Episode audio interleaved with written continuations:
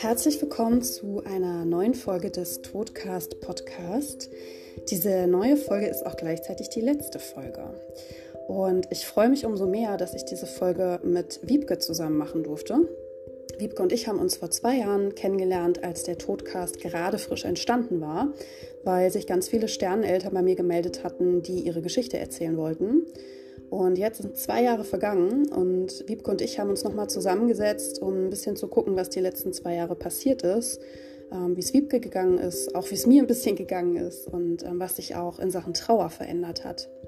Ich freue mich, dass du wieder dabei bist. Ich freue mich, dass du zum letzten Mal dabei bist. Und ähm, ja, wünsche dir viel Spaß beim Zuhören.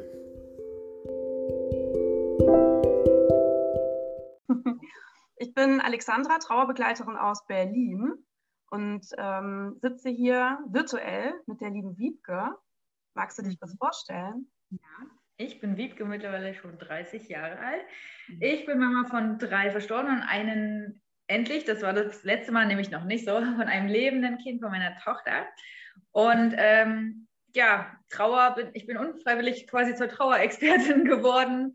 Und ähm, Trauer bedeutet eigentlich für mich nur ähm, alle Gefühle, also nicht nur Trauer bedeutet nicht Traurigkeit und schwarz, sondern ist bunt und alle Gefühle. Und genau, und das gebe ich bei Instagram halt so unter die Leute. Und gleichzeitig ist meine Erfahrung gewesen, dass Trauer Trauma ähm, heilt, also so Entwicklungstrauma, all die Wunden, die wir haben, unser inneres Kind, das ganz oft auch in der Trauer keine Ahnung, nicht gesehen fühlen und sowas rauskommt. Und darüber schreibe ich ganz viel. Und wir haben vor zwei Jahren ja ein Interview ja. gemacht. Das war übrigens mein allererstes Podcast-Interview oder mein, das erste Mal, dass ich im Podcast war. Ich weiß noch, das wurde übelst oft angeklickt. Ja, ja. Genau. Genau, und da kurz danach habe ich einen eigenen Podcast gemacht und quatsche da auch einfach so. so, wenn ich mit meiner Tochter in der Trage unterwegs bin, oh, jetzt habe ich eine Idee, dann nehme ich einfach ein Mikrofon und quatsche da rein. Ganz, also nicht gerade sitzt ein Mikrofon so, sondern ja. einfach so, wie ich Lust habe. Genau, und äh, ja, deswegen haben wir uns heute hier getroffen, um nochmal so, also ich habe ja gesagt, das Thema Trauer oder allgemein Gefühle darf es muss eigentlich immer wieder betont werden, wie wichtig das ist. Und ja. kein Mensch kommt an Trauer eigentlich vorbei, weil kein Mensch an Tod vorbeikommt. Deswegen kann es immer wieder nur gesagt werden, es hat absolute Bedeutsamkeit für jeden Menschen, weil früher, ob kurz oder lang, früher oder später. Ja, absolut. Ja. Ja, und ich finde es krass, dass jetzt schon zwei Jahre her ist, dass wir gesprochen haben. Ich habe ja damals meinen Podcast angefangen, weil ich einen Themenmonat gemacht hatte zu äh, Sterneneltern. Und dann kamen ganz viele, meistens Sternmamas, ähm, auf mich zu und haben gesagt, oh, wir würden so gerne unsere Geschichte erzählen. Und dann habe ich gesagt, okay, dann nehme ich das jetzt einfach mal irgendwie auf. Und äh, dann ist es daraus entstanden. Ne? Und ich finde es gerade total krass, dass es zwei Jahre her ist. Und ähm, ja, es wird auch tatsächlich jetzt erstmal die letzte Folge von meinem Podcast sein. Und das finde ich umso schöner, dass es jetzt so den Kreis schließt, ja. dass wir jetzt auch nochmal abschließend ähm, ja, über Trauer sprechen, vielleicht aber auch überlegen oder gucken, sowas hat sich, hat sich was geändert die letzten zwei Jahre? Ne? Also entweder vielleicht auch für uns oder unsere, unsere Arbeit oder was wir machen oder mhm. auch wie wir das wahrnehmen ne, mit der Trauer. Das wäre vielleicht auch ganz mhm. spannend zu gucken, so, wo, wo stehst du heute nach zwei Jahren? Du hast schon gesagt, ne, mittlerweile auch ähm, deine Tochter ist geboren, ne? also hat sich ganz viel verändert. Ja. Um, ähm, aber auch so dieses, hast du das Gefühl, das hat sich generell was mit Trauer verändert? Die wird wahrscheinlich nachher dann äh, unser Interview beenden, meine liebe Tochter. wenn, sie Mama, wieder brauchen, ist doch so schön. Oh, äh, das ist bei mir auf jeden Fall, das kann ich sagen. Also, ja. ich mal genervt von ihr bin oder irgendwas, nee, also, oder auch, ich hatte jetzt so eine schlechte Nacht, ja. Und es ist, also, weil sie mich so viel brauchte und äh, so viel los war bei ihr, was sie verarbeiten wollte. Und ich da wirklich genervt bin, nee, weil ich, ich habe hier wirklich so ewig gesessen und gedacht, ja, super, ich habe Energie für den Tag, aber was soll ich machen? Irgendwie alles so sinnlos. Ich kann mich nicht um Espen kümmern. Also mein Sohn, der ja 18 Tage alt wurde und der war plötzlich gestorben ist und ich kann mich nicht um ihn kümmern und ich habe mich so sinnlos gefühlt und jetzt äh, werde ich halt die ganze Zeit gebraucht und das ist für mich eine ganz andere, äh, ganz andere Sicht der Dinge, dass halt Leben nicht selbstverständlich ist und genau, und das möchte ich unbedingt mit dir jetzt auch so zum Einstieg äh, sagen. Du hast im Vorgespräch das mit dem Tod, das uns Tod alle betrifft. Bitte, bitte formulier es nochmal so schön. Das war so ich fand es so gut. Mein Herz hat so. Oh ja, da geht es um, um dieses, ähm, man, man sieht so öfter den, den Spruch oder so diese, jetzt soll so zum Denken, zum Nachdenken anregen, dieses äh, Sterben, was ich, nee, danke. Brauche ich nicht, habe ich schon so, ne? Ähm, und das finde ich ist so, auch gerade natürlich, wir leben jetzt, ne, also es ist ja immer noch Corona jetzt schon seit einem Jahr, Pandemie. Ähm, und ich glaube, das zeigt uns das oder führt uns das auch einfach nochmal so vor Augen. Ne? Wir haben diese ganzen Bilder gesehen von, von Sterbenden. Jetzt war diese Gedenkfeier letzten Sonntag.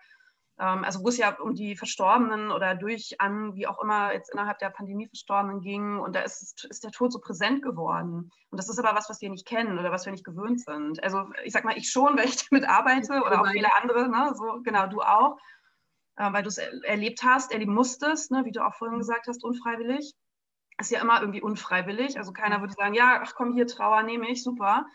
Mhm. Ähm, und gleichzeitig steckt da aber auch so viel drin. Ne? Also was, ähm, also wir sind ja nicht, wir haben ja nicht umsonst diese Gefühle, die dann kommen. Also das ist ja schon auch vom, vom Körper, von der Natur, wie auch immer eingerichtet, dass das eben so ein Prozess ist, der uns dabei hilft, dann eben damit umzugehen, was passiert ist, wenn wir jemanden verloren haben. Muss ja nicht immer tot sein, ne? manchmal ist ja auch Trennung oder was auch immer ähm, passiert ist. Aber ähm, so ist es einfach so wichtig und es betrifft eben jeden. Es wird jeden betreffen. Also wir kommen nicht drum rum. Also ne, auch dieses, ähm, was wir jetzt ganz oft hören, dieses Leben retten. Wir retten Leben. Ja, das, also es ist schön natürlich, dass wir die medizinischen Möglichkeiten dazu haben. Viele Länder haben das überhaupt gar nicht.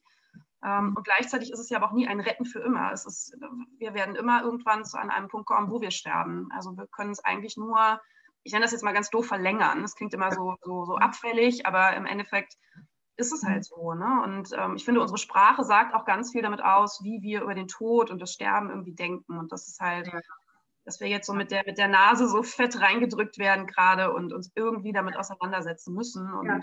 klar, ist nicht schön, ne? Ja, und ähm, ja, ganz klar, also die Sprache, weil du sie gerade gesagt hast, also ich finde, das ist wirklich unter aller Sau. Ich habe da mal ein Highlight zugespeichert, weil, also so unbewusste Sprache, Totlachen oder was gibt es noch? Ich äh, mein Akku ist tot oder ich bin todmüde oder keine ja. Ahnung was. Wenn das nicht passiert, dann sterbe ich. Was mhm. ich, wenn, die, wenn die Schuhe ausverkauft sind oder irgendwas. Ja. ja, das ist so krass unbewusst, die Sprache. Und einfach auch, wenn du, kein, wenn du mit Tod noch nicht konfrontiert wurdest, dann äh, rutscht wahrscheinlich unbewusst mal schnell sowas raus. Aber ist man betroffen, weil im nahen Umfeld jemand gestorben ist, der einem sehr wichtig ist, wie bei dir jetzt, dein, also damals dein Papa und bei mir mein Sohn. Also mhm. ist ja schon sehr eng. Mhm. Genau, dann, also bei mir war es so, ich habe, boah, und habe es dann auch gesagt, ich finde es nicht okay, dass du das so sagst. Und, ähm, oh, habe ich, ist mir gar nicht aufgefallen. Und ähm, was, ja, ich finde es super, wie du es gesagt hast, auch mit, dass wir jetzt alle sterben müssen. Mein Symbol ist ja immer die Kerze, der Docht wird zur Geburt angezündet, wir wissen nicht wie lange. Ich dachte als Kind wirklich, jeder Mensch lebt 100 Jahre. Ja. Hast du es auch als Kind gedacht? 100 ja. Jahre. Wie 100 80 oder 90, so mindestens. Ja. Ja. Wie so Akkuanzeige so. Und aber das ist auch, nein, das kann dir doch gar keiner versprechen, ja. Es kann dir, mhm. also das Leben ist ein Geschenk, aber wir wissen alle nicht, wie lange. Und wenn wir den Tod leugnen, und es, wir sind ja eine absolute Verdrängungsgesellschaft, ja. Und das Gute ist dann wieder, wenn wir in Trauer gestürzt werden, dann kommen wir mit unseren Gefühlen endlich in Verbindung mhm. und so, ja. Deswegen sehe ich Trauer als was sehr Positives. Aber wenn halt wir, wir, wir sagen nur, ja, Leben, Leben ja, Tod nein, nur weiß, weiß, schwarz geht nicht, dann das, das funktioniert Leben halt nicht. Ne? Dann ist, so kannst du nicht leben, wenn du halt, wenn du leben willst, muss, muss der Tod dazugehören. Du kannst nicht das eine oder das andere, das klappt halt nicht. Das ist wie wenn du sagst, es soll nur die Sonne scheinen, es darf niemals Nacht werden, irgendwie so, ja, so, so gefühlt. Ähm, ja, oder nur Sommer und nie Winter.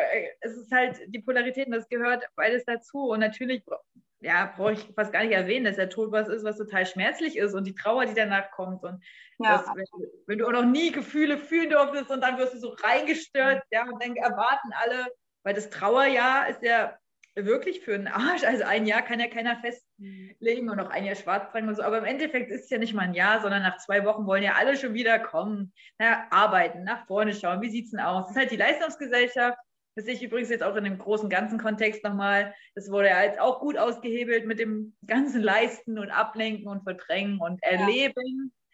Ähm, genau, dass man sich mit sich selber auseinandersetzen muss. Und, ja. ähm, Ganz viel Zeit dazu im Lockdown. ja, mega. Wenn du halt nicht den ganzen Tag Netflix dir reinziehst, ne, sage ich dann immer dazu. Ansonsten werden dir, äh, sind uns dann mal ein bisschen so die Ablenkungsmöglichkeiten weggenommen worden. Und was mir halt krass aufgefallen ist, äh, wenn ich jetzt mal so in meinem Freundeskreis oder so generell, so, ich sag mal, wenn ich mir mal so die Menschen angucke, war ich äh, nach Espens Tod quasi die, die am Boden war und in der richtigen Krise.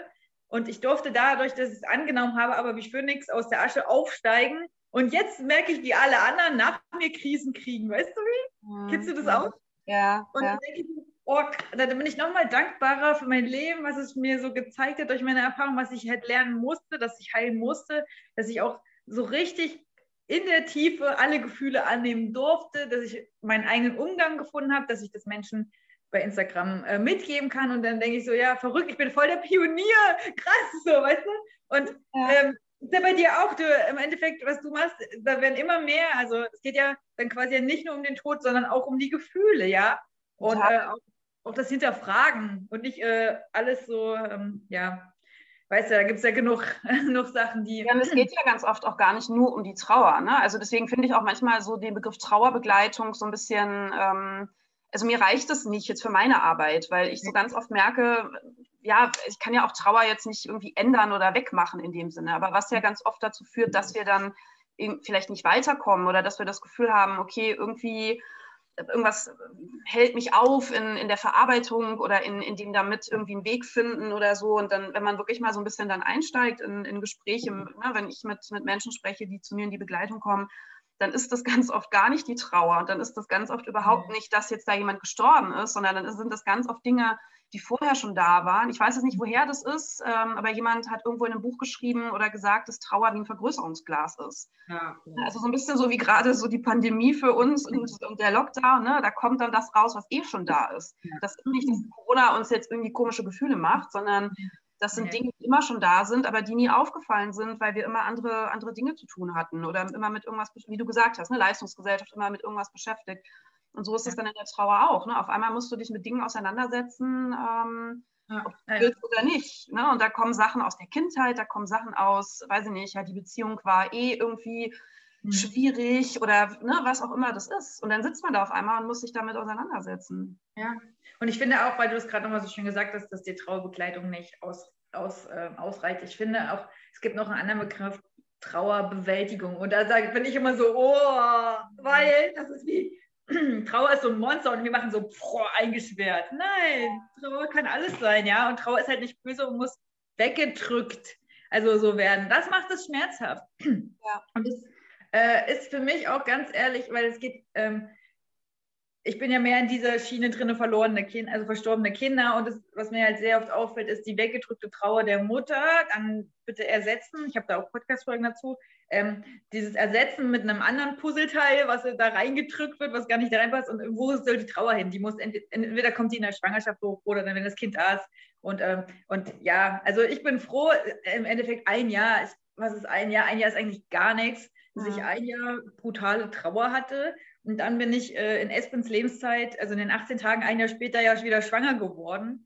Äh, oder denke ich so, krass, also zum Glück habe ich dieses eine Jahr, also es war eigentlich nicht viel. Damals kam es mir sehr lange vor, ja. Also ohne ein Kind zu sein. Aber ähm, es war eigentlich nicht lange und ich bin froh, dass ich so viel zulassen konnte, ja. Und trotzdem war es wahrscheinlich noch nicht alles. Also zum Beispiel zu Espens Geburtstag letztes Jahr, zu seinem zweiten, da war linear dann drei drei Monate alt und das war für mich sehr schwierig. Und ich habe immer gedacht, boah, wenn ich irgendwann, also ich habe es anders gedacht, ne? Ja. Ich dachte, oh super, sind wir am Grab, na na na, oder wie auch immer, Espen ehren. Und im Endeffekt konnte ich mich kaum Espen widmen, äh, weil mein anderes, weil mein, ja, meine lebende Tochter mich so gebraucht hat, war sehr, sehr schwierig für mich. Und jetzt zum Beispiel wird linear jetzt in äh, drei Tagen eins und das ist für mich so, wow, krass. Und aber gleichzeitig machen wir im Hintergrund ähm, äh, gerade bei Espen am Grab was neu und ich muss, und ich sage die ganze Zeit zu meinem Mann, ich möchte, dass es vorher fertig ist, mhm. weil ich das nicht kann, dass wir jetzt lineares Geburtstag und yeah, yeah, yeah. Und Espens Grab ist so halb fertig und irgendwie so unaufgeräumt und irgendwie nicht, ja. Weil dann habe ich, komme ich wieder, werde ich wahrscheinlich getriggert wieder in diesem, ich, ich werde beiden nicht gerecht oder so.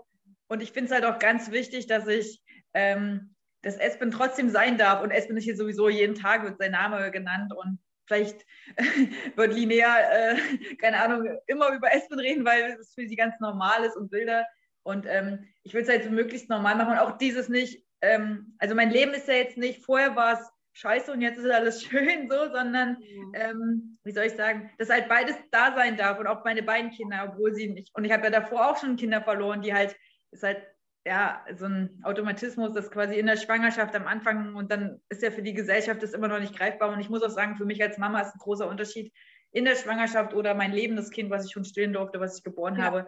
Genau, aber eben, dass alles da sein darf. Und das ist für mich ja. auch so also das grundlegende Ding bei Gefühlen, dass die halt einfach da sein dürfen und dass ich halt im, im Leben jetzt bei uns, dass es auch wirklich Espen da ist und dass auch ich weinen darf und ich rede mit ihr und sag, und das halt kann sehr brutal sein, wenn ich, also damals zum Beispiel zu seinem Geburtstag, wenn ich halt ich, ich weine die ganze Zeit und sie lacht mich an und so. Das ist so ah. Und dann spätestens abends erkläre ich ihr das dann, was da war, weil ich halt auch immer will, dass sie sich nicht für meine Gefühle, das ist mir so wichtig, mhm. ähm, dass sie sich nicht verantwortlich fühlt. Und was wollte ich denn jetzt eigentlich gerade sagen mit der großen Ausführung? Ich weiß gar nicht mehr. Das ist so typisch, typisch Wiki ist. Ein Schachtelsatz, da, da, da, aber so rede ich auch im Podcast und ich will einfach ich sein. Das ist übrigens was. Das lebe ich jetzt nach zwei Jahren, wenn wir jetzt mal den mhm. Unterschied bringen, noch mehr aus. Ich bin, ja. ich will so reden, ich will so, ich will so, äh, keine Ahnung, verrückt sein und ich will mich nicht gerade hinsetzen und mit dem Mikrofon. Ich will so nicht sein, ich will ich sein.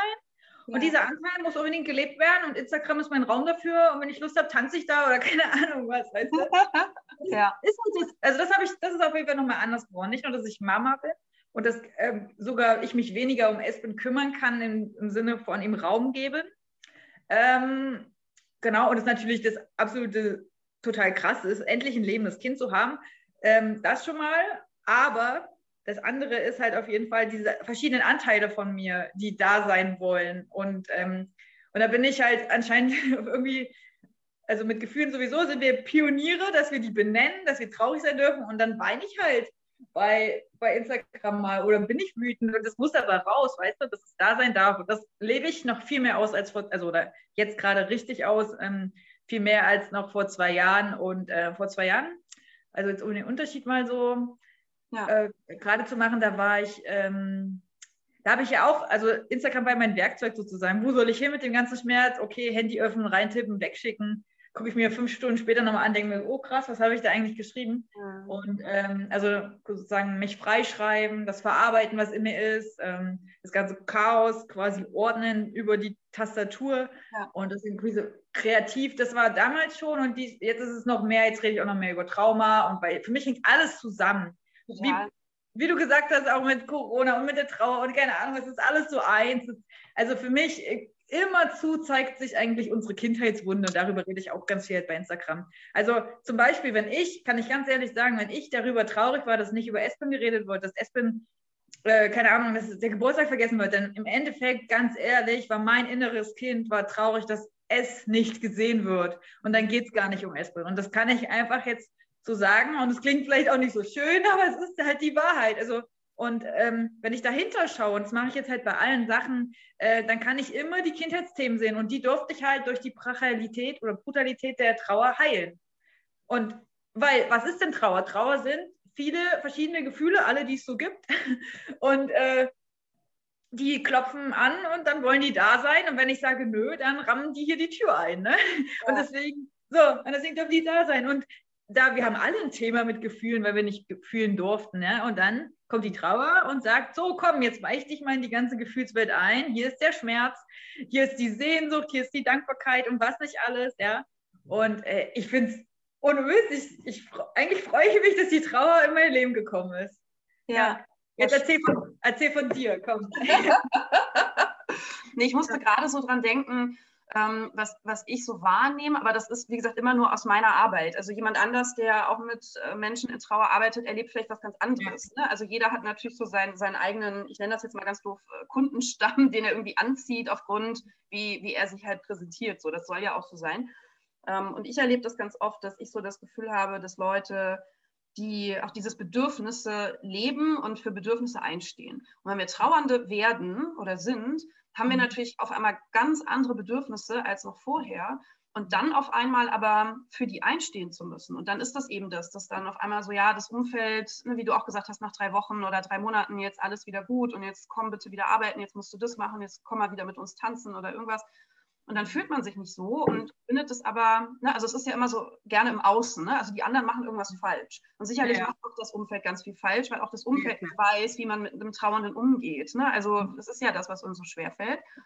Und gleichzeitig aber auch dieses, okay, ich habe noch nie für meine oder bin vielleicht noch nie für meine Bedürfnisse ja. eingestanden, weil ich es nie gelernt habe. Ne? Also es ist ja auch gar nicht jetzt, oh, das sind so Leute, die können nicht für ihre Bedürfnisse einstehen, ja. sondern ey, ich kann es auch immer noch nicht. Ja, also, das ist doch das. Genau, und manchmal geht es nicht. Es gibt immer noch, ja, und es sind immer noch Situationen, wo ich da sitze und denke, okay, ich sage jetzt gar nichts. Und hinterher bin ich aber sauer und enttäuscht, weil nicht das passiert ist, was ich ja. brauche.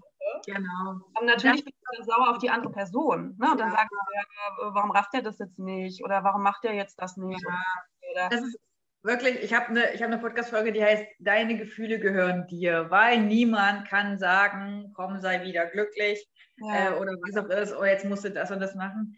Nein, sie sind deine Puzzleteile, die dich zum ganzen Puzzle machen. Sie sind deine Kinder, Freunde, was auch immer, Anteile von dir und niemand kann dir. Und wenn, deswegen ist doch die Trauer so eine Riesenchance. Also ein Riesending von der Trauer ist doch wohl, ich stehe für mich selber ein und ich grenze mich ab.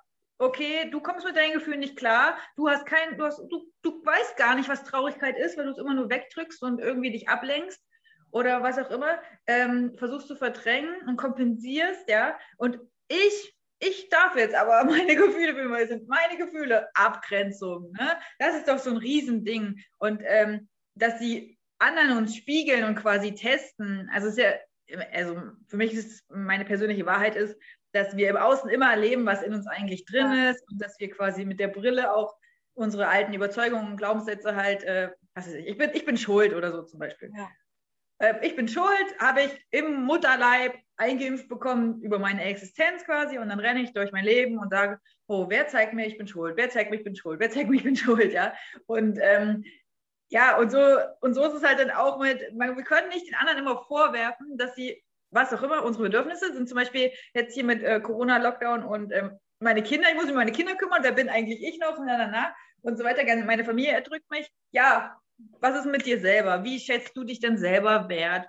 hörst du auf deine Gefühle, auf deine Bedürfnisse oder wenn du da mal Zeit für dich hast, bist du dann zwei Stunden bei Instagram? Was ist denn mit dir selber? Und wir können nur im Außen wirklich das erwarten, was wir auch in uns selber haben. Und deswegen der Spiegel, ob jetzt unser Kind oder weiß ich nicht, unsere Nachbarin, bei Kindern ist es halt noch extremer, weil wir so eng mit denen sind, aber wir können im Außen sehen wir immer das, was in uns drin ist. Und das ist halt wirklich so das Ding von der Trauer, wo ich sage, äh, das hat ganz viel mit deinen inneren Themen, wie du auch gesagt hast, äh, worum geht es denn dann da eigentlich? Ne? Also das darf alles sein, aber ich meine, im Endeffekt hat die Trauer nur was hochgeholt äh, und sichtbar gemacht und äh, es war vorher die ganze Zeit da und dann kann ich doch sagen, wow, schön, dass du da bist, jetzt können wir uns endlich mal mit dir befassen mit dir Thema sozusagen, dass du dich jetzt so zeigst und dann kann ich äh, mich um dich kümmern und ich sehe wirklich alle meine Gefühle jetzt so wie, ja, wie so oder ich sehe auch mich selber, dann ich kann mit mir selber ja auch liebevoll umgehen und so, als wäre ich mein eigenes Kind zum Beispiel. Ähm, genau, und äh, mich selber so wahrnehmen. Was ich auch total gelernt habe in der Trauer, ist meine Bedürfnisse, also wirklich meine Bedürfnisse. Ich hatte dann irgendwie keine Aufgabe mehr, so gefühlt. Ähm, das ist ja auch wieder das. Es will ja keiner, dass du dich veränderst, weil dann die Rolle, die dir zugedacht war, dafür, die dich alle lieben, ob jetzt Freundin, Tochter, keine Ahnung, du bist so und so, und dann gehst du aus der Rolle raus, dann ist ein Platz frei und das wollen alle nicht, dann verschiebt sich mhm. alles und ja. Also einmal, warum Veränderung für den Verändernden schmerzhaft ist und auch für das ganze System. Und ähm, so, jetzt habe ich den Faden verloren wieder mal. ich spiele mal auf mit ähm, dieses Thema Freundschaften verändern sich auch in, oder Beziehungen verändern sich auch in der Trauer. Ne? Ja. Dieses, äh, oh, da sind Leute, die waren nicht da, obwohl ich es erwartet oder gewünscht hätte. Und dann waren Leute da, von denen ich es überhaupt niemals gedacht hätte. Und das ist aber auch einfach, ne, was du gerade gesagt hast. Das heißt so schön im Systemischen, das System kann sich nur ändern, wenn es irritiert wird. Und Trauer ist halt so eine krasse Irritation, weil es jemanden aus dem System natürlich rausnimmt, der, der verstirbt, äh, der Gestorbene oder die Gestorbene. Und dann ist auch da ein Loch erstmal. Mhm. Ne? Und dann fehlt da auch eine Rolle. Und dann muss die irgendwie, ja, nicht gefüllt werden, aber das muss sich verändern. Dann muss die Familie oder in welchem System man auch immer sich gerade da befindet, äh, Partnerschaft, Kinder, Freunde, WG, was weiß ich, muss sich erstmal wieder neu sortieren. Und das passiert ja auch nicht in drei Wochen. Vor allem mhm. nicht, wenn das ein System war, das schon vielleicht 50 oder länger Jahre oder 30 Jahre existiert hat. Ne? Also Thema Rolle, Rollenfindung, wer bin ich denn noch ohne die andere Person? Und das ist mhm. alles, ne, also was mir gerade nochmal wichtig ist, so wenn wir jetzt so einfach darüber reden, das heißt nicht, dass das irgendwie einfach ist oder dass jetzt jeder das erkennen muss oder so. Das ist einfach nur, wie gesagt, meine Erfahrung und das ist hammer schwer und das ist scheiße und das will keiner, weil das tut weh, das ist unangenehm. Das ist so ein bisschen wie Sport machen. Wenn du 300 Kilo wiegst, dann ist das, ah, willst du nicht. Ne? Das bringt auch Muskelkater mit sich. Jetzt nicht Muskelkater in dem Sinne, aber du hast vielleicht körperliche Schmerzen. Du fällst ja. vielleicht in eine, in eine, depressive Phase, weiß ich nicht, du entwickelst sonst was. Das ist mhm. hart, aber das, das sind Dinge, die auch im Leben dazugehören. Ja, das, zwei Sachen sind mir dazu eingefallen. Und zwar, was ich eigentlich sagen wollte, war ja das mit dem Bedürfnis, dass ich keine Rolle mehr hatte. Und ja. dadurch habe ich auf einmal konnte ich mich richtig krass dolle spüren, also allgemein Trauer, du spürst dich endlich wieder, sag ich mal, ja. aber auch dieses, oh, ich habe Durst, ich trinke was, oh, ich habe Hunger, na, dann esse ich was, ich bin müde, dann gehe ich ins Bett, okay, ich muss auf Toilette. Und das, wir wurden schon ganz schön krass verfälscht. Also guck, ich war früher Polizistin, da konnte ich nie im Einsatz auf Toilette, wenn ich wollte, ja. Und einfach mal wieder mich, mich zu spüren, das ist eine, eine also eigentlich so eine richtig tagesfüllende Aufgabe, seinen Bedürfnissen nachzugehen. Und ähm, genau, was du gesagt hast mit dem Schwierigen. Und für mich ist aber, das heißt jetzt nicht, dass man nicht gegen was sein darf, aber mir ist aufgefallen, wenn wir uns dagegen stellen, nämlich, boah, die Trau also der Schmerz. Ich sage das immer wieder, das ist aber so ein gutes Beispiel. Der Schmerz klopft an und ich lasse den rein. Und der liegt bei, das ist mein Kumpel, mein Partner, der liegt mit mir im Bett. Habe ich, glaube ich, damals auch schon gesagt. So, der darf überall mit hin. Und irgendwann geht er von alleine. Aber wenn ich die Tür zuramme und der klingelt und der bricht die Tür auf und keine Ahnung was, ja, dann wird es richtig. Also es geht mir nicht darum, dass wir alles mitmachen müssen. Aber wenn wir den Widerstand gegen uns selber, weil unsere Gefühle sind unsere eigenen, ja, gegen uns selber drücken, so, ja, dann wird's, wird es immer größer. Und so ist es auch mit den Themen im Leben. Mensch, wir haben immer wieder dieselben Themen. Wir sind wie so ein Karussell eigentlich. Unser Leben ist immer so. Und dann irgendwann, oh, so riesengroß, bei mir war es die Verlustangst dann durch meine Kinder so dargestellt, dass ich sie lösen musste. Und wenn wir, wir können aussteigen aus diesem Karussell, dass uns jeder Tag oder keine Ahnung, welcher Rhythmus immer wieder dasselbe darstellt mit allen Beziehungen. Ähm, genau, indem wir uns wirklich mal ehrlich sind zu uns und ja. unserer Biografie und halt nicht alles gut war. Und genau, und jetzt zu diesem, das ist, also natürlich, also wenn man sich aussuchen könnte, würde man wahrscheinlich lieber keine Trauer haben. Aber das ist ja kein realistisches Bild, weil ja. es ist, weil jeder wird, es geht doch gar nicht anders. Es sei denn natürlich, das ist so ein komisches Bild, aber stell dir mal vor, alle du und deine Lieben sterben gleichzeitig und dann könnt ihr nicht umeinander trauern, so, keine Ahnung. Aber im, also so ist ja nicht wirklich so, sondern deine beste Freundin, deine Mama, deine, keine Ahnung, deine, was auch immer, die werden irgendwann sterben, du vor ihnen oder sie, ja, weißt du? Und dann gibt es die Trauer.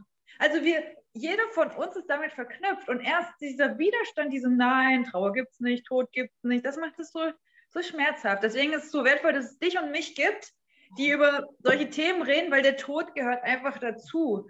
Und ähm, ja, also ich habe, kann dir jetzt wirklich sagen, natürlich gab es Phasen, wo ich gedacht habe, ich schaffe das nicht. Ja, klar. Ja. Meine, meine ganze Wohnung ist nur schwarzer Schlamm. Ich, ich kriege, also keine Ahnung, aber ich habe ja doch die Erfahrung gemacht, es, e, egal ob wie krass die Traurigkeit ist, der Schmerz, die Wut, das geht vorbei. Hm. Damit meine ich jetzt auch wieder zur Erklärung nicht, nicht ähm, so vergewaltigungsartig, dass wir das so über uns ergehen lassen müssen, aber nach jedem Tief kommt ein Hoch und so ist das Leben einfach, weißt du? wenn ich mich jetzt total freue, kann es sein, dass ich in einer Stunde total traurig bin oder keine Ahnung. Das Leben ist nicht so grau, monoton, immer gleich. Ja. Das dürfen wir auch lernen durch die Trauer. Dann kannst du mal ein bisschen tanzen und dann bist du zwei Wochen auch traurig und dann bist du zwei Wochen wieder, oder keine Ahnung, es darf alles ja. sein, das ist das Leben. Ja. Das Leben ist bunt und wechselhaft und immer in Dynamik. Ja. So. Und das Einzige, was konstant ist, ist die Veränderung. So. Und ja, absolut, absolut. Aber das ist Gefühle. Das, was du auch gesagt hast, ne, in deinem Job war es auch gar nicht möglich. Da konnte ich nicht aufs Klo gehen, wann ich es mhm. eigentlich vielleicht gebraucht hätte. Oder generell in, in Jobs sein. Das ist auch ein Grund, warum ich selbstständig sein möchte. Natürlich werde ich auch immer irgendwie Termine haben, wo ich hin muss, obwohl ich vielleicht denke, oh, ich bräuchte heute einen Tag, wo ich äh, schlafe oder also rein vom Bedürfnis her. Und das, es geht nicht immer, okay. Aber trotzdem dieses, ich muss jeden Tag zur gleichen Zeit am gleichen Ort sitzen und darauf manchmal auch warten, dass überhaupt was passiert oder manchmal ist es total stressig oder ne, dann habe ich nicht mal geschafft, eine Mittagspause zu machen, obwohl ich wirklich eine gebraucht hätte. Und natürlich soll man ja auch Pausen, aber wie viele Leute machen keine Pausen, weil sie denken, das, ja. was jetzt gerade ansteht, ist so wichtig. Klar, wenn ich Chirurg bin und zehn Stunden operieren muss, kann ich auch keine Pause machen und der Job ist wichtig, ja, oder ne, jetzt Polizist und du hilfst gerade jemandem und es ist ein großer Einsatz und es dauert lang, es ist wichtig, absolut, es wird immer so Situationen geben. Aber dieses tagtägliche, dieses sich ähm, so mhm. hinsetzen müssen, dieses funktionieren müssen und auch dieses, oh, ich will auf der Arbeit nicht weinen oder oh, jetzt, jetzt muss ich mich wieder, ich schmink mich jetzt so doll, damit keiner sieht, wie scheiße ich eigentlich aussehe, weil ich gerade mal Gefühle zulasse oder weil die da sind.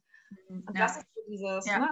Ja, müssen, müssen, müssen, müssen. Und das ist auch die, unsere Kindheit, die sich da zeigt, dass wir irgendwie gelernt haben, so funktioniert Leben. Leben ist hart und dann muss man durch und so. Und das ja. ich wirklich auch durch die Trauer gelernt. Also auch dann so, okay, ich habe meinen Job dafür verloren, der war super sicher, keine Ahnung. Ja, und hat seinen Sinn bestimmt. Und ich dachte früher, ich muss den machen oder keine Ahnung was. Und also wir denken so viel, dass wir es müssen, weil wir es so gelernt haben, dass es auch so, so sein muss immer. Und ich habe ganz viel gelernt, nö. Also wirklich, es gibt ja diesen Spruch, ich scheiß muss ich. Und im Endeffekt ist es wirklich so, weißt du? Ja. Ähm, also ich, ich hier, ich habe Bock mit dir gerade das Interview zu machen, deswegen mache ich es. Aber nicht, weil ich muss, sondern weil ich es einfach fühle und ähm, einfach dieses frei auf mich selber hören, auf meine Intuition, das hat mir auf jeden Fall auch die Trauer geschenkt. Genau. Ja. Ich bin mal gerade gespannt, ich musste so an, an diese ganzen Homeoffice-Geschichten denken. Ich hatte letztes Jahr ja tatsächlich noch so ein bisschen die Hoffnung, dass uns das dahin bringt, dass man eben wegkommt von diesem mhm. nicht, 9 to 5, 4, 8 bis 4 oder was auch immer Arbeitszeiten sind, sondern hey, ist mir scheißegal, wann du arbeitest. Hauptsache, an dem und dem Tag ist das und das fertig, für, für was du eingestellt wirst. Ob du das jetzt nachts um drei machst oder morgens um acht oder abends um sieben oder sonntags. Also ich arbeite voll gerne am Wochenende, weil dann ist es total ruhig und ich kann in Ruhe mich konzentrieren. So, ne? Also, und das ist ja total egal. Dafür habe ich dann, ich finde es total geil, einen Montag auch mal einen freien Tag dann zu haben. So, ne? Also mir das irgendwie so einteilen zu können. Weil mir kommt aus diesem klassischen System so. Ja, und, ja. ja. und was, hast du, was ist deine Wahrnehmung jetzt zum Homeoffice? Weil du gesagt hast, du hattest so die Hoffnung? Ähm, naja, auf der anderen Seite, was ich jetzt eher so wahrnehme, oder also ich weiß es nicht, weil ich tatsächlich mit niemandem jetzt aktiv darüber gesprochen habe, aber mein Gefühl ist jetzt eher so, ähm, dass die Erwartung dann ist, dass du im Homeoffice auch 8 bis 17 Uhr da sitzt, gleichzeitig deine Kinder betreust und gleichzeitig, aber auch, ne, da war da mal so eine Studie von Menschen im Homeoffice hatten jetzt die letzten Monate eher das Gefühl, dass sie rund um die Uhr erreichbar sein müssten, weil sie ja nicht ins Büro gehen. Mhm. Da dachte ich dann so, oh, da läuft jetzt aber auch wieder irgendwas falsch. Ja, wenn, also, genau, wenn du, wenn du in dir hast Liebe für Leistung, und das betrifft die meisten im Leistungssystem, ja äh, wenn du, ich kriege, ich werde, also ich werde nur anerkannt, wenn ich leiste und dann hast du die Arbeit mit zu Hause, ja, dann ist natürlich sehr gefährdet, dass du dann die ganze Zeit leisten willst oder machen willst. Und dann natürlich wieder, wenn du die Kinder noch dazu, also ich, also meine Wahrnehmung ist auch, was die Kinder angeht, ist am Anfang viele wirklich, also so, oh, mit meinen Kindern die ganze Zeit, puh. Und ich weiß noch, da war ich noch schwanger. Also ist ja jetzt auch schon, meine Tochter wird eins, Corona gibt es schon ein, über ein Jahr. Also da war ich noch schwanger und habe rausgehauen, Leute, ich verstehe euer Problem nicht, dass ihr mit euren Kindern zusammen sein müsst, weil Espen hat mir gelehrt und ich wünschte, ich hätte viel mehr Zeit mit ihm gehabt. Liebe und Zeit miteinander sind das Wichtigste. Und da habe ich ordentlich einen Shitstorm gekriegt. Und im Laufe des Jahres kamen ganz oft Nachrichten. Jetzt weiß ich, was du meinst. Und zwar, und da hat sich irgendwie, ich will, ich will nicht so schwarz und weiß, ne? aber es hat sich wirklich, die Lager haben sich sehr geteilt zwischen, boah, ich muss die ganze Zeit mit meinem Kind wirklich immer noch diese alte Schiene und da ist ja auch dieses Leistungs-, dieses Yang, Yin und Yang kennst du ja, ne? Also Yang, dieses Machen, Planen und wir waren die Leistungsgesellschaft. Und ganz viele sind in dieses Yin rein auch. Und da denke ich so, wow, was hat denn Corona uns geschenkt eigentlich? Weil dieses, ich bin einfach mit meinem Kind, okay, da gibt es eine To-Do-Liste, scheiß drauf, okay, Müll kann ich auch morgen rausbringen und dieses einfach von diesem getakteten müssen, sondern wieder viel mehr im Herz und dann basteln wir halt drei Stunden und vergessen die Zeit, weißt du? Und da sind ganz viele, also habe ich ganz viele Nachrichten bekommen, dass viele das so erleben, das Geschenk bekommen haben. Und das habe ich zum Beispiel auch durch die Trauer gelernt. Also, dass ich wieder mich so hingebe dem Ganzen und weg von dem Müssen, Plan, Organisieren, diesen harten Strukturen. Und ja, das, so waren wir auf jeden Fall als Gesellschaft. Und da habe ich mich irgendwie auch, ich hatte, weiß noch, irgendwann in der, ich weiß nicht mehr, im ersten Jahr auf jeden Fall habe ich mal geschrieben, dass ich mich fühle wie aus der Gesellschaft rausgebombt. Aber wenn man das von außen so betrachtet, ist man eigentlich ganz froh, dass man da gar nicht so reinpasst und es sieht auch vieles so komisch aus. Ja, sieht, ja und das ist, und ich sage schon seit zwei Jahren auch äh, irgendwie, das kann mit unserer Gesellschaft, das geht nicht mehr so weiter. Und unsere Kinder müssen wir auch nicht da reinpressen, weil es formt sich eine neue Gesellschaft und das ist für mich gerade die Realität da draußen. Ähm, ist, ist quasi so jetzt gekommen. Ohne dass ich recht haben will, aber ja, also es zeigt sich meiner Meinung nach so und ganz viele Sachen, die normal sind in der Norm, boah, so ungesund, ey. Mhm. und äh, wir wollen doch gar nicht über Zucker und Fleischkonsum und was es alles gibt reden, aber so, so ganz viele Sachen, auch die wir mit unseren Kindern, äh, ich bin, ich finde es gut, dass sich gerade so verändert und genau in der Trauer habe ich halt auch so, war, ist mir so bewusst erstmal geworden, dass wir uns immer zu lachen zeigen. Oh, jetzt weint meine Tochter. Zum Thema Lachen. ja, dass wir uns immer zu Lachen zeigen, aber dass wir uns weinend nicht zeigen dürfen, weißt ja. du? Ja. Ja, zum Thema Lachen und Weinen. Ne? Und äh, sich lachend äh, zeigen dürfen, aber nicht weinend. Und äh, ne, deine Tochter ist jetzt das beste Beispiel. Ich habe Hunger, also schrei ich. Mhm. Ganz oft wünschte ich, ich könnte das auch einfach wieder, so wie so ein Kind, ne? dass man sagt so, äh, kein Bock, bäh. oder einfach so offen alles rausschreien oder offen alles sagen. Ne? Letztens war mit mir im Laden, neben mir war eine Dame, die hatte blau gefärbte Haare und dann kommen wir, gingen wir zur gleichen Zeit aus dem Laden und dann war draußen eine Frau mit einem Kind und das Kind so, Mama, guck mal, die hat blaue Haare. Und ich dachte so, geil, jeder denkt das. Aber alle so, ah nee, und das darf jetzt. Äh. Das ist aber so genau das. Ne? Und irgendwie gibt es ja auch immer, ich weiß nicht, von wem das ist, ich, ich kann mir immer keine Quellen merken. Ähm, aber es sagt ja auch jemand, ähm, es geht da immer darum, mit welcher Intention man etwas sagt oder mit welcher Intention man auch irgendwie etwas fragt. Und das finde ich ist immer so, man kann alles fragen und über alles reden, aber es ist halt immer so, aus, aus, welchem, aus welcher Ecke komme ich da? Will ich das jetzt aus Sensationslust wissen oder, oder fragen oder frage ich das jetzt, weil ich eigentlich innerlich denke, äh, das verkacke, was die macht. Weil es mich interessiert oder ja. Genau. genau. ist es wirklich eine Neugier oder ist es eine, ne, ich hatte mal mit jemandem zu tun, der ähm, geflüchtet war aus, ich glaube tatsächlich Syrien, da habe ich auch gesagt, du, ich weiß immer nicht, ist es okay, wenn ich dich frage, wie, wie war das für dich? Weil mich das wirklich einfach interessiert, weil ich es mir nicht vorstellen kann, weil ich das krass finde, dass jemand sowas überlebt und, und mitmacht und durchsteht und dann trotzdem in, in so voller geistiger Klarheit vor mir sitzt und nicht dadurch mhm. irgendwie durchgedreht ist. Und er meinte so, klar kannst du das fragen, weil ich sehe, dass du das aus einer Neugier und aus einem, einem Interesse fragst und nicht aus einer, öh, krass, wie war denn deine Flucht? Erzähl mal, geil, öh, ne? Und das ist, glaube ich, so, das wäre so auch mein, mein, mein, End, mein Endwort, mein letztes Wort. Ja, genau, und aber unsere Kinder, weil du gesagt hast, du wärst gerne wieder so, schau sie, versuch's. Also mir, mir, die Trauer, mir hat die Trauer auf jeden Fall wieder auch geschenkt. Es ist wieder mehr so, ich spreche meine Wahrheit aus, weil ich fühle das gerade und ich mache was, ich will meine Bedürfnisse und das ist, Kinder sind direkt und ich bin auch wieder viel direkter, also war ich eh schon, aber noch mehr direkter geworden. Und äh, genau einfach, dass wir sind. Wir sind einfach so, wie wir gerade sind. Und wenn wir traurig sind, sind wir traurig. Und Kinder überlegen nicht. Also bis sie verbogen werden, überlegen sie halt nicht, oh, darf ich jetzt lachen, darf ich weinen, wie muss ich jetzt sein, keine Ahnung was und so. Weißt du, dass wir nicht mehr so mit den Erwartungen der anderen, sondern das, das schenkt einem die Trauer für mich. Weil du kannst dich dann halt nicht gerade am Geburtstag deiner Tante hinsetzen, so, wenn du eigentlich nur Sehnsucht und Verzweiflung hast und wieder halt für dich sein, nicht mehr für andere. Das war so meins. Ja. ja. Absolut. Ja, prima. Dann würde ich sagen, war das unser Schlusswort. Ja. Wow.